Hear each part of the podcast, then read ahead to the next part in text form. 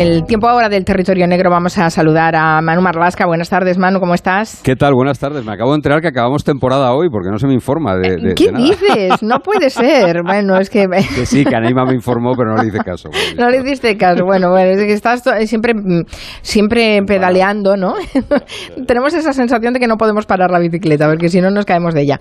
Por eso no, no ponemos finales a las ¿A que temporadas, Luis lo aunque sí sabía? que hay. Luis, ¿a que tú lo pues no lo sé, Luis Rendueles. Buenas tardes. Hola, buenas tardes. Sí, menos mal que no hay streaming de eso de ahora porque estoy en bañador en la, en la emisora. O sea, Joder, sería un espectáculo sí. Porque lamentable. después te vas a la playa, danos envidia, ya dilo todo. Antes vine, sí, sí. Bueno, el después streaming no, pero el técnico puede mandar una foto ahora mismo y colgarla Pues web. mira, nos das ideas, Se está, se está partiendo la caja, no empecemos. Venga, vamos al, al turrón. Bueno, vamos a hablar de... ah, La verdad es que me parece interesantísimo lo que nos queréis plantear hoy y es, eh, bueno, otras veces hemos hablado de, de bandas latinas, pero en concreto vais a hablar de cómo se financian estos grupos, al menos uno de ellos, los ah, Dominican Don't Play, los DDP, los llaman así, que es una operación que ha descubierto la Policía Nacional y, y la verdad es que es un aparato financiero que parece, bueno, realmente es muy sofisticado, es muy curioso.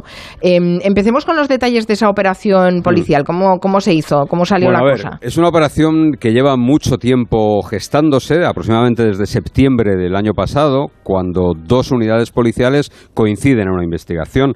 Eh, se llama Jaque Sport y tiene dos nombres porque por un lado estaba la operación Jaque de la Brigada de Información de Madrid y por otro la operación Sport que llevaba a cabo, eh, que estaba mm, pues, poniendo en marcha la Unidad Central de Cibercrimen, de Ciberdelincuencia.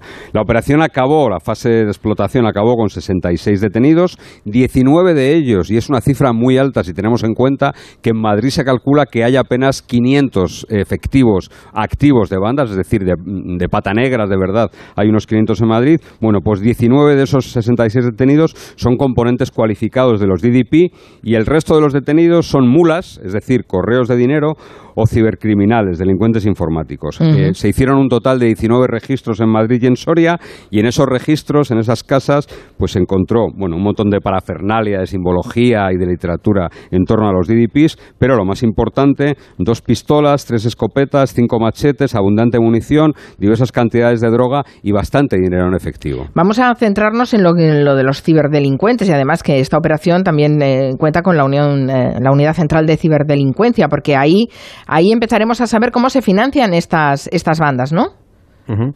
Alguna vez hemos contado por aquí que casi todas las organizaciones criminales están pasándose poco a poco al terreno virtual, a la ciberdelincuencia. Parece imposible, pero Internet es el escenario ya de la mayoría de los delitos que se cometen en el mundo. ¿eh? Y detrás de muchos de esos delitos están grupos, organizaciones criminales. Ahora se cotiza más, se paga más un cibercriminal bueno, profesional, que un buen sicario, por ejemplo. Está pasando en todos los grupos y también está pasando en las bandas latinas. ¿Cómo se juntan esas dos operaciones de las que hablaba Manu? Porque en principio parecen bastante dispares, ¿no? Bandas latinas, Sí, sí, sí. ciberdelincuencia. Mira, nosotros cuando nos enteramos de, de- de cuando se estaba gestando esto, yo no entendía muy bien, porque la imagen, el imaginario popular, un DDP lo que está es en un parque, a golpe de machete por ahí, o traficando, o- o practicando la trata de seres humanos, pero no me lo podía imaginar delante de un ordenador. Y lo cierto es que esta operación empezó por el escalón más bajo de la pirámide delincuencial, que en este caso es una mula de dinero. Una mula, en este caso, era un tipo que recibía dinero procedente de estafas cometidas a través de Internet. Me explico. Cuando uno comete una estafa a través de Internet, lógicamente el dinero no acaba en su cuenta, porque entonces sería muy fácilmente localizable, sino que se buscan mulas. ¿eh? A veces esas mulas son gente que vive por la calle, en otras veces son gente que cobra un poquito. ¿no? Eh, alguien que a cambio de una pequeñísima comisión se prestaba a abrir una cuenta a la que se enviaba el dinero que procedía de esas estafas, de esos delitos informáticos. Este individuo tenía cierta relación con los DDP y cuando la policía le interrogó, cuando le detuvo y le interrogó, eh, eh, lo que cuenta él es que está haciendo de mula porque los DDP le están extorsionando. Eh, y ahí, en ese momento, lógicamente, cuando cibercrimen se entera de que hay una mula a la que los DDPs le están extorsionando, es cuando se activa a la brigada de información. Y se juntan esas dos unidades policiales que una combate a las bandas y otra combate la ciberdelincuencia. ¿Y qué tipo de delitos informáticos sometía este grupo? Lo digo para que estemos un poco al loro, ¿no? Porque evidentemente nosotros seremos el, el objeto de ese, de ese delito, ¿no? Sí, sí, son la- las clásicas, las que llevan unos cuantos años triunfando ya, ¿no? El- la primera, el phishing, es enviar masivamente correos electrónicos suplantando, haciéndose pasar por entidades bancarias, por nuestros bancos, ¿no? Un enlace de este correo nos dirige a una página que parece que es la página de un banco, la página real de un banco, y cuando entramos en ese enlace que nos han enviado por SMS, pues nos piden las claves. Otro método, un poquito más sofisticado, es el phishing, ¿eh? con V. Aquí lo que hacen los delincuentes es que intentan engañar a la víctima, pero a través de una llamada telefónica, suplantando a los empleados de una entidad bancaria. Claro, se hace un poquito de lo que se llama ingeniería social, porque hay que saber esa persona a la que llamas en qué banco tiene la cuenta para que no te cuelgue al primer minuto, ¿no? También es cierto que pueden suplantar a una empresa de energía, una empresa gasística o cualquier otra empresa porque el final es toda una excusa para establecer una comunicación que les permita robar información personal o bancaria. vale, nunca dar nuestros números de cuenta, nunca dar nuestros DNIs, exacto, nada, nada de todo esto. En esta última oleada, porque se actualizan los delincuentes, los ciberdelincuentes, en esta última oleada que te decía Manu de llamadas, como estaba toda España hablando del recibo de la luz, uno de los vising era, está usted pagando de más en el recibo de la luz. Hablemos y podrá, y podrá bajarlo. ¿no? Mm, vale. Y por último, y el más usado en los últimos tiempos, es el smishing, que es enviar SMS o WhatsApps con los que el delincuente nos intenta hacer creer que hemos hecho una compra fraudulenta, ¿no? Es decir, nos han engañado. Entonces nos avisan y tenemos que llamar un número de teléfono para corregirlo y para recuperarlo. En esa llamada, los cibercriminales vuelven a pedirnos los datos bancarios, los números de tarjeta, las claves.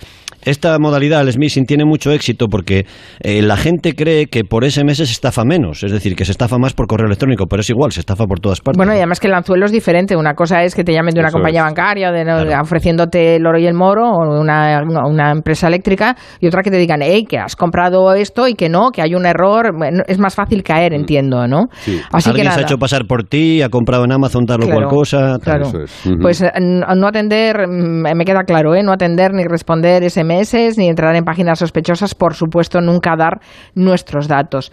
¿Y con esto levantaban mucho dinero? Imagino que sí, ¿no? Sí, sí, sí, sí, sí les, ha ido bien. Luego te daremos las cifras concretas, pero sí que les ha ido bien. Y aquí, cuando se empieza a mover el dinero, lógicamente, es cuando empieza realmente esa operación Hacksport. Cuando el dinero viaja de las cuentas de las víctimas a las cuentas de los malos mediante una serie de intermediarios que vamos a ver ahora. Una vez que los cibercriminales, que es un cualificado grupo, por cierto, muy cualificado grupo de hackers, de delincuentes de nacionalidad brasileña, una vez que ellos tienen el control de esas cuentas, lo que hacen es enviar el dinero a las cuentas que han abierto las mulas, que es el escalón, como te decía, más bajo de la organización. Unas cuentas que realmente están controladas y a disposición de los DDPs. Es decir, para que la gente lo entienda, los cibercriminales brasileños ponían, como diría un cursi, el know-how, ¿no? Es decir, toda, la, toda la, infraestructura necesaria para cometer las estafas. Pero los DDPs ponían las mulas y las cuentas bancarias a las que enviar el dinero. Vale, ¿y cómo se captan estas mulas? Bueno, hay varias, varias maneras. En la calle casi siempre ofreciendo una cantidad pequeñita de dinero, por ejemplo, 50 euros como pago por abrir esa cuenta a su nombre, prometiéndoles a otros eh, ser miembros, poder ingresar en los DDP o ascender dentro de los DDP como si fuese un ritual más de iniciación. Y a veces se, empleaba la violencia, se empleaba la extorsión, la intimidación para, para obligar a abrir esas cuentas. ¿no? Y en otras ocasiones eh, la vía más directa es recurrir a personas de la calle, personas que duermen en la calle, indigentes, mendigos, para que ellos abrieran esas cuentas con su documentación real. Vale. ¿Y qué hacen los delincuentes una vez que han recibido el dinero procedente de las estafas? Pues es casi como la droga, hay que darle salida muy rápidamente, hay que, hay que quitárselo de encima, ¿no? Precisamente para evitar el bloqueo de las entidades bancarias, porque cuando alguien se da cuenta de una estafa de este tipo... Claro, que, de repente una cuenta bancaria que no tiene mucha actividad recibe una cantidad importantísima de dinero. Claro, eso, alerta, ¿no? Los bancos tratan de bloquear rápidamente, ¿no? Pero ellos lo que hacen es sacar muy rápidamente ese dinero en efectivo de los cajeros, por ejemplo, o compraban artículos de lujo, teléfonos móviles de alta gama, collares de oro, muy buen gusto nunca tuvieron los DDPs ni estas bandas, ¿vale? Gusto por la ostentación en todo caso. Eso es. O compraban estos, esta sí que es una novedad, compraban tarjetas de criptomonedas. Hasta el momento la policía ha encontrado 59 mm, víctimas, aunque se sospecha que son bastantes más de estas estafas, que están repartidas por toda España y a las que se les ha robado un total de algo más de medio millón de euros. Y la policía está convencida por la nacionalidad de los cibercriminales, de esos brasileños, que en Portugal debe haber también un buen número de gente estafada. que, no es fácil, imagino, encontrar a las víctimas de, esta, de estas estafas. ¿Y el dinero quién se lo quedaba? ¿La, banda se queda el dinero que hacen con no. él? No todo, no todo. Eh, esto, esta operación policial lo que revela es una especie de unión temporal, digamos, de, de, de bandas, ¿no? de criminales. Muy probablemente los lazos entre esos grupos distintos comenzaron a tejerse en alguna cárcel, que suele ser una escuela, una, cantera para, para formar alianzas, donde habrían coincidido unos y otros. Los brasileños que te decía Manu, los hackers, que diseñaban y ejecutaban las estafas, se llevaban el 70% de todo el dinero que estafaban por España. Y generalmente invertían una buena parte de ese dinero en comprar tarjetas de criptomonedas. ¿Y el resto? Pues el 30% restante se queda para los DDPs y esta es la parte más importante de la operación sin ningún género de dudas. Porque la policía ha puesto al descubierto, ha demostrado documentalmente y también con llamadas telefónicas en qué se gastan el dinero que obtenían los DDPs de, este, de estas eh, eh, estafas. Eh, lo primero, en pagar esa pequeña comisión de la que te hablaba que se llevaban las mulas. También con ese dinero, con esas ganancias, compraban partidas de droga a la que le sacaban bastante beneficio y otro de los destinos de esos botines será mantener, mantener en, todos los sentidos a los DDP que habían ingresado en prisión y pagar las minutas de los abogados que contrataban.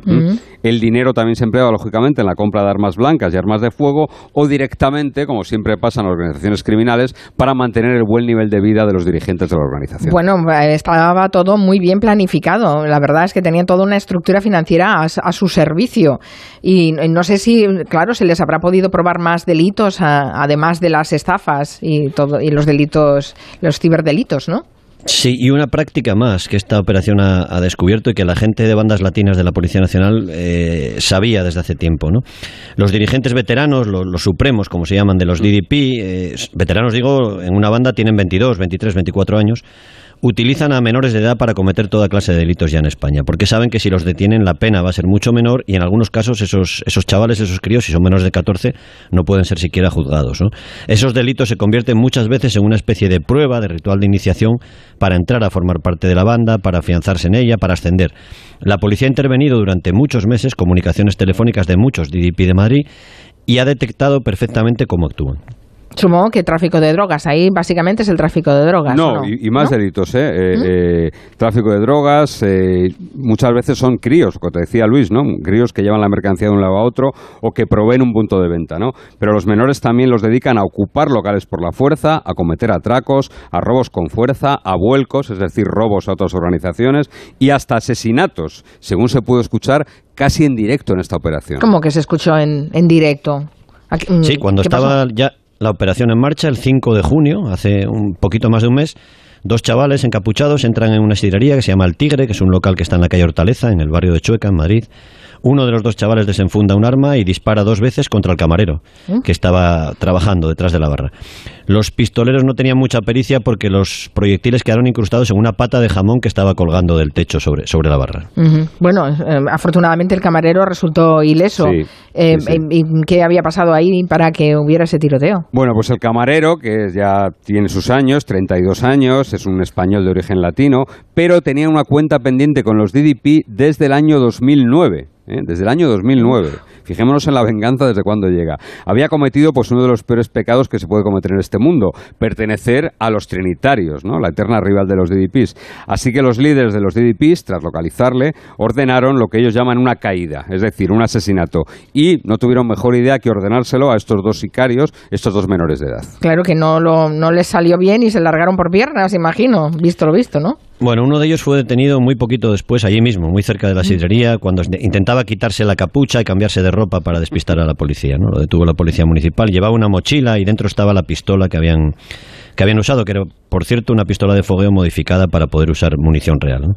La detención la, efectuaron dos agentes de movilidad, es decir, gente que no lleva armas ni esposas, y atraparon al chaval a, pecho descubierto y lo movilizaron hasta la llegada de la policía. Bueno, que seguramente lo atraparon porque la policía, como decís, estaba escuchando en directo, que debieron ponerse... No, en, este caso no, o sea, es verdad que estaban escuchando en directo, pero los... Pero no esos policías. Los agentes de movilidad que estaban por allí se mosquearon al ver salir a esos dos chavales encapuchados y interceptaron a uno. O sea, lo que hicieron es cruzar información después, ¿no? Eso es, eso, es eso, es, sí. La policía había intervenido el teléfono de un dirigente de los DDPs y es precisamente ese dirigente el que ordena la ejecución. Y la policía está escuchando cómo, minutos antes del tiroteo, este jefe pandillero le dice a uno de esos sicarios menores de edad que tiene que mantener la llamada con él mientras cometan el crimen, que quiere escuchar los disparos y que quiere escuchar cómo muere el antiguo correligionario de los trinitarios, de la banda rival.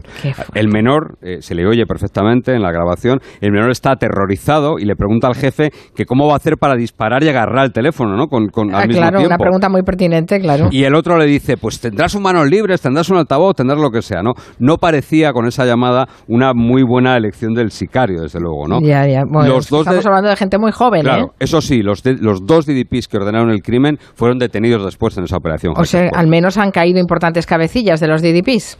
Sí, sí, la policía detuvo a varios dirigentes del coro. Coro es como se llama eh, a un grupo de DDPs, ¿no? Eh, lo que sería una célula, digamos. El coro de Pirámides, del barrio de Pirámides, en Madrid. Pero lo más importante de la operación es cerrar, eh, clausurar el aparato financiero, ¿no? La fuente de financiación principal del grupo, que eran estas estafas que te decíamos telefónicas. Un aparato financiero que, como nos decía uno de los policías que ha trabajado en la operación, estaba externalizado, ¿no? Eh, eh, recaían los hackers brasileños, ¿no? Debe ser que ahora se externaliza todo también en el crimen. Subcontratados para delinquir. Es, eh, es tremendo. Bueno, coros, supremos, una estructura financiera absolutamente sofisticada. Es, es tremendo, ¿eh? en territorio negro aprendemos unas cosas. Bueno, descansad un poco, que os lo merecéis. Ya volveremos en septiembre a cargar Venga, las vale. tintas. Tú también descansa, ¿eh, Manu Marlasca? Que Le no cuesta, sabías que le llegaba cuesta. al final de la temporada porque es que tú ya no, no desconectas. ya. No, es que, me- es que, bueno, eh, no voy a contar mi vida, pero es que yo me- no me voy de vacaciones hasta octubre, entonces... Madre ¿Qué dices hasta octubre? Sí, sí, sí, Por favor, bueno, bueno, no ahí no Luis se bañará en la playa por ti, no te preocupes. Sí, sí. Alguien, alguien tendrá que seguir Venga. luchando contra el crimen. ¿eh? Bueno, cuidaros muchísimo los dos. Nos oímos Venga, en septiembre. Adiós, Luis Rendueles. Manu. Marlasca, Territorio Chao. Negro.